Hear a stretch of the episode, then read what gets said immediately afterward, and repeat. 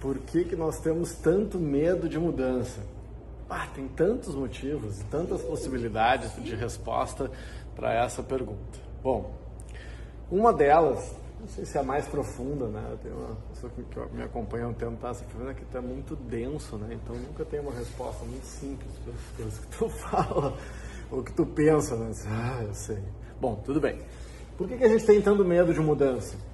Uh, uma das dos insights que eu tive, assim, das convicções que eu tenho hoje sobre o medo de mudança, entre tantas coisas, é a desconstrução da própria identidade. Porque uh, mudar, claro, vou, dar um passinho atrás. Qual é a nossa proposta de mudança? Porque, ah, mudança é o pressuposto. Evolução, não existe evolução sem mudança. Ah, isso é um lugar comum quase. Ah, não, não tem nenhuma novidade aqui.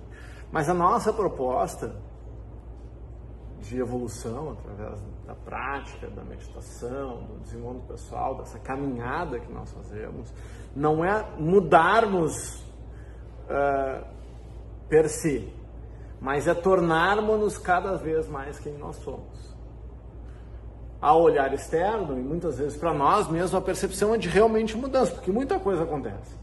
Muda de trabalho, muda de status de relacionamentos no Facebook, né? tem muitas mudanças objetivas que acontecem. Mas essa mudança ela vem a serviço como sintoma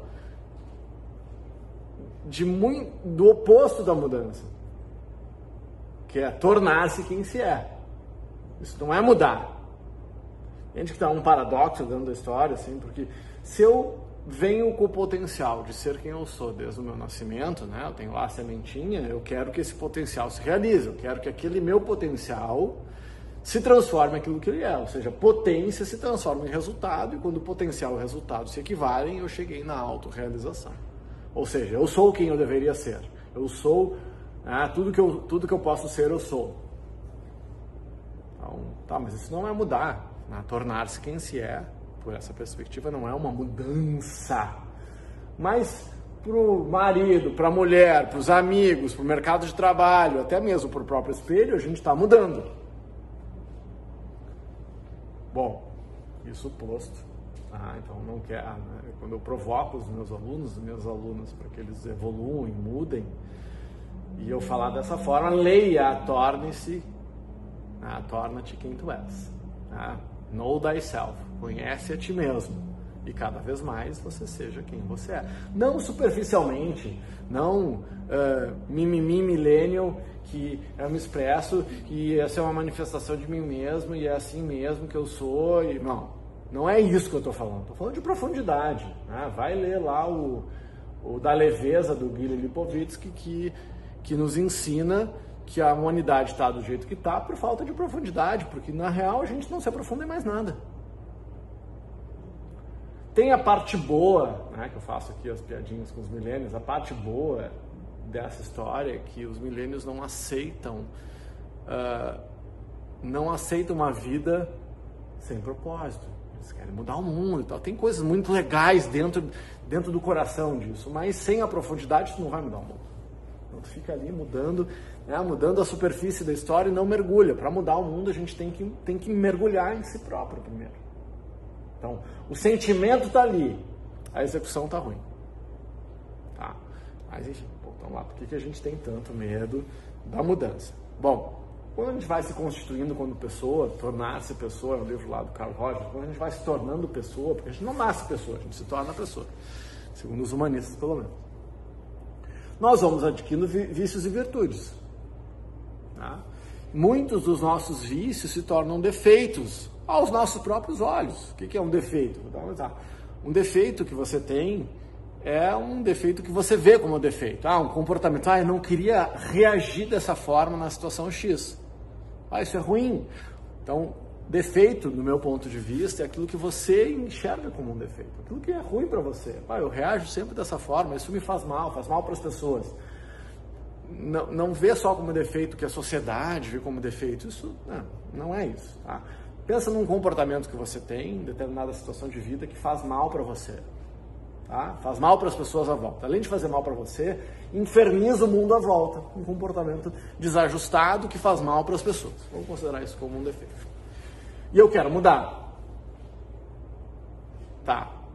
Agora, se eu abdicar a mão daquele comportamento, o que, que eu já ouvi muitas vezes nesses anos trabalhando com desenvolvimento pessoal? Ah, mas daí não vai ser eu, né? E eu comecei a ouvir isso, daí, ouvir isso, daí, ah, mas isso não sou eu. Se eu, se eu, se eu agir de maneira mais delicada, isso não sou eu, eu sou sincerão. Tá, mas. Então as pessoas se apegam aos defeitos, essas coisas que não são tão legais, e não largam esse defeito por um medo de desconstruir a própria identidade. Então, são, muitas vezes nós estamos apegados a uma imagem que nós construímos de nós mesmos. E eu estou tão apegado àquela imagem que eu construí que se eu reconstruir essa imagem, eu, eu, eu, eu fico perdido. Ah, não estou nem me reconhecendo. Nunca, nunca, nunca aconteceu uma situação que você agiu muito bem, por exemplo. Ah, nem tô tão, ah, tô tão estável que nem estou me reconhecendo nessa situação. Mas qual é o problema se você não, não se reconhecer se a pessoa, se a forma que você reagia antes era um horrível?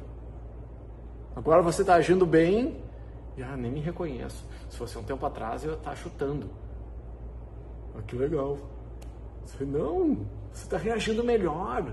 E aí você não reconhece. Então o que, que o nosso cérebro faz? O ser humano ele precisa de familiaridade. O ser humano fica desconfortável quando falta familiaridade. E para evoluir, para dar esse mergulho em si próprio, é um mergulho no desconhecido, porque você tem que mergulhar no inconsciente. E aí é um mergulho, aí é mergulhar.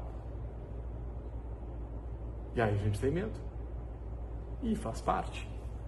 Agora, o salto evolutivo, os saltos evolutivos e essa caminhada, o salto empreendedor para quem empreende, ah, eu quero empreender, mas eu não quero correr risco. eu não consigo nem falar a frase sem rir. Eu quero, sempre, eu quero empreender, mas eu não quero ter risco. Né? Hã? Você sabe que a, a taxa de fertilidade, do, o, na, o nascer de uma criança, é uma das coisas mais improváveis que existe, né? É, é, cada vez que você acerta dia e hora, tem uma taxa de 10%.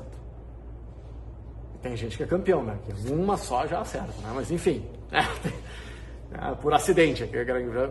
Então, o fato de você ter nascido, de nós termos nascido, já é um evento super raro. Se você for constatar, constatar estatisticamente, ter nascido já foi um ato, né, um milagre por si só. Aí você levantou. Ah, você tem mais chance de ser atropelado atravessando a rua todos os dias do que andando de avião. Ah, então a vida em si já é um risco iminente. Não, só que a gente tem essa mania de buscar segurança, segurança no emprego, segurança no relacionamento, segurança. Essa, toda essa segurança ilusória que a gente julga ter, piscou, terminou. Piscou, terminou. Então, óbvio que a gente tem medo, porque o nosso organismo segue reagindo da mesma forma que nós reagimos quando nós estávamos fugindo de leão nas savanas africanas, enquanto eram lá os, os, os Homo erectus. Então a gente está sempre com medo, sempre com estranhamento, e a gente busca a segurança apesar dela ser ilusória. Então, por que, que a gente tem tanto medo da mudança? Porque o ser humano é assim. Tá, mas e agora o que, eu faço? Não tenho medo? Não. Azar do medo. Tá? Levanta e vai com medo mesmo. E assim, e assim é. Então, ficar se questionando o porquê do medo é perda, de tempo. Ah, não, não questiona o porquê do medo. Levanta e vai, atravessa. Ah, a frase do momento aqui, internamente. É, avança que o mar abre. Bom, se você chegou até o fim desse vídeo aqui, manda para um amigo que está precisando ouvir, tá bom? beijo no coração.